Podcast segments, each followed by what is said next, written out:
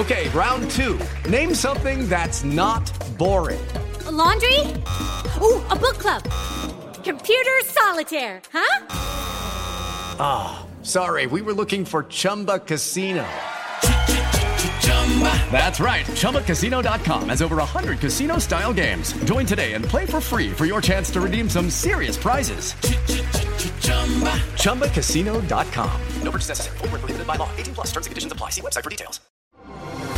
Así sucede con Carlos Martín Huerta Macías. En este podcast recibirás la información más relevante. Un servicio de Asir Noticias. Llegó el viernes y vea usted, no puede faltar en una colaboración de don Joaquín Díaz Ir una buena copa de vino. En esta ocasión tenemos un vino rosado que, trajo y que, y que pues lo estamos probando, lo vamos chiquiteando acá, pues es muy temprano, pero, pero para el vino, la verdad, la verdad, y ya para los que nos gusta tanto, ya no hay hora. Mi querido Joaquín, ¿cómo estás? Hola Carlos Martín, muy bien, ¿y tú? ¿O no? Sí, claro. Mira, si tú te pones a pensar eso, pues ahorita en Europa ya es mediodía, entonces ya, y ya Si, se puede. si ya- quieres hablamos así. ya rompió, ya rompió el día y viernes más, ¿no? Sí, Entonces señor, ya- sí, señor, rompió sí, el señor. día, o sea que- Muy bien. Bueno, hoy, ¿cuál es el tema? Hoy vamos a hablar de, un, de algo bien importante que va a hacer también que disfrutemos más el vino, las temperaturas de servicio del vino, que es bien, bien importante. ¿Cómo ves? Un vino que se pasa de frío pierde sabor. puedes engañarlo. Pierdes aromas, pierdes sabor, pierdes acidez. Y recuerden que el vino, los cuatro factores que debe de tener todo vino debe ser eh, acidez, alcohol, dulzor. Y ya en caso de los rosados y tintos o blancos de barrica, astringencia, taninos.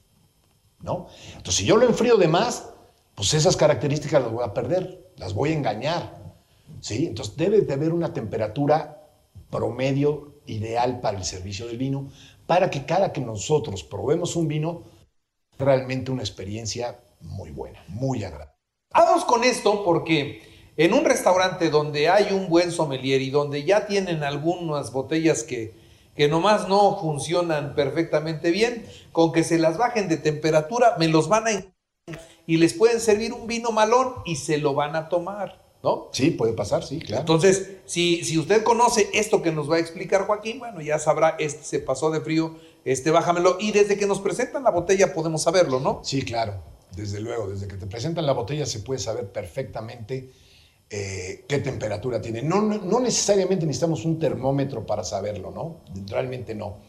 Eh, las temperaturas van a oscilar, ahorita voy a dar cada una, pero la- las temperaturas van a oscilar siempre entre los 5 grados y 17, 18 grados centígrados, ¿sí? Entre esa, que es una franja muy amplia, ahí van a estar encajonados todos los estilos de vino que existen, ¿sí? Entonces, por ejemplo, un blanco joven debe de andar entre los 5 y 8 grados centígrados, ¿sí? Un blanco joven, ¿qué, qué, qué me dices con eso? Un blanco que no tuvo Que barrica. no tiene barrica. Un blanco que nunca tuvo barrica, simplemente es un vino blanco del año, joven. Ese debe de andar siempre la temperatura entre 5 y 8. ¿Por qué entre 5 y 8? Porque dependiendo también la uva, puedes enfriarlo más o no tanto. Por ejemplo, si hablamos de una Chardonnay, la Chardonnay debe estar, ideal debe ser entre 7 y 8. Pero si yo hablo de una Chenin blanco, de un Sauvignon blanco, un albariño, sí lo tengo que bajar a 5 o 6 grados, más frío. ¿Por qué? Por su acidez. ¿Va? Entonces ahí también depende mucho la uva. No nos metamos en rollos. ¿Cómo se puede enfriar un vino? También es muy fácil.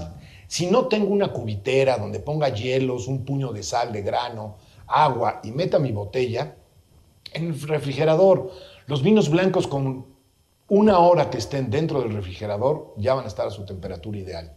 Del refrigerador, no del congelador. No, no, refrigerador. Del refrigerador, no del congelador. En el refrigerador. Una hora, su vino blanco va a estar ya perfecto. No vas a tener ningún problema.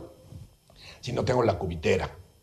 La gran mayoría de las casas no tenemos las cubiteras, pero sí tenemos un refrigerador. Entonces, con una hora que yo lo meta, yo ya lo voy a tener entre mis 5 y 8 grados sin problema, sin ningún problema. Los vinos espumosos, llámese champans, cavas, astis, eh, lambruscos, todo lo que tenga burbujita, igual, vamos a enfriarlos entre 5 y 8 grados. ¿sí? Lo misma operación que hicimos con el blanco, pues una hora en el refrigerador y ya va a estar entre 5 y 8 grados. Así no tenemos pierde, ¿no? Y está más fácil. Los rosados y blancos con crianza. Esos los vamos a subir un poquito la temperatura, van a estar entre los 8 y los 10 grados. ¿Por qué los blancos ya con crianza tienen que estar un poquito más altos? Porque si no, yo voy a matar la parte aromática que, que tuvo el vino con la que tuvo el vino con la crianza, lo voy a matar completamente. Entonces, por eso tengo que hacer eso, ¿sí? Subirlo un poquito. En este caso, un rosado o un blanco con barrica, lo voy a dejar en el refrigerador. Si los blancos jóvenes, una hora, pues este con 40 minutitos, Queda ya perfecto. lo tengo entre 8 y 10 grados. Y así va a ser la temperatura ideal para tomarlo y degustarlo como Dios manda. Entonces hay que hacerlo de esa forma. Ya blancos con mucha, mucha crianza. Ya estamos hablando de blancos que lleguen a tener de 6 a 7 meses en barrica, 8 meses en barrica. O los generosos, como los jereces o portos. Este tipo de vinos, eso los voy a enfriar de 10 a 12 grados. ¿Qué voy a hacer entonces? En el refrigerador media hora nada más. Media hora antes de tomármelo, media hora en el refrigerador y listo, ya los voy a tener perfectos. Tintos jóvenes que no tengan barrica. Los tintos jóvenes que no tengan barrica van a estar entre 12 y 14 grados. ¿Qué voy a hacer entre esos 12 y 14 grados? Pues media hora en el refrigerador, simplemente media hora en el refrigerador y listo. Y ya los tintos con crianza, con mucha crianza, estamos hablando de, los Riojas crianzas, los reservas, grandes reservas, esos con 10, 15 minutos en el refrigerador, ya los voy a bajar entre los 14 y los 18 grados. Es bien importante, aún siendo tintos con mucha crianza, que se deben de enfriar. Y más en Puebla. Puebla estamos a 2.200 metros de altura sobre el nivel medio del mar. Entonces necesitamos forzosamente refrescar el vino. Por favor, refresquenlo tantito, con 10 minutitos, 15 minutitos en el refrigerador. Los tintos con mucha crianza ya van a estar ideales para degustarlos y tomarlos como Dios manda, fresquitos. Fresquitos y sacándole todas sus virtudes. Todas sus virtudes. Esto sucedía mucho porque teníamos mucho la, o tenemos la mala idea de que los tintos se deben de servir a temperatura ambiente. Sí, esta temperatura ambiente, cuando se inventa el protocolo de servicio del vino, que fue hace siglos en Francia, eh, se consideraba que los vinos tintos deberían estar a temperatura ambiente de la bodega. Y las bodegas en Francia están donde tienen los botelleros.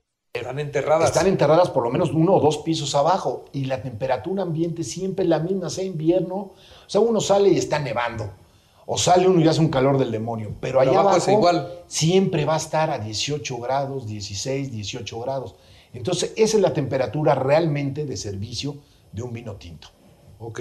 Entonces, al ambiente, medio ambiente, pero de esas, Pero de, esos de- lugares. de esas condiciones. Por lo tanto, una botellita con 10, 15 minutitos está perfecta. Tinto con crianza, sí, perfecto. Muy Hay bien. que refrescarlos. Pues así está. Hacerlo así, ¿no? Tarea. Tarea. Tengo antojo de molotes hoy. Otra vez. Sí, te, otra te- sí te vez. gustan los Me molotes. gustan mucho ¿eh? los molotes, fíjate. Ay, cara. Uno de sesos. Sí, no, no, dos, por favor, dos. Hijo, de tinga también. De Y- papa, de- y de, de- papa. Y se me antoja con un vino Shirá. Entonces vamos a tomárnoslo con un vino Shirá. Es que se oye muy mamón. Digo, un molote con una copa de vino. Sí, pero, pero, sabe puede, rico. y Se puede y se debe tomar.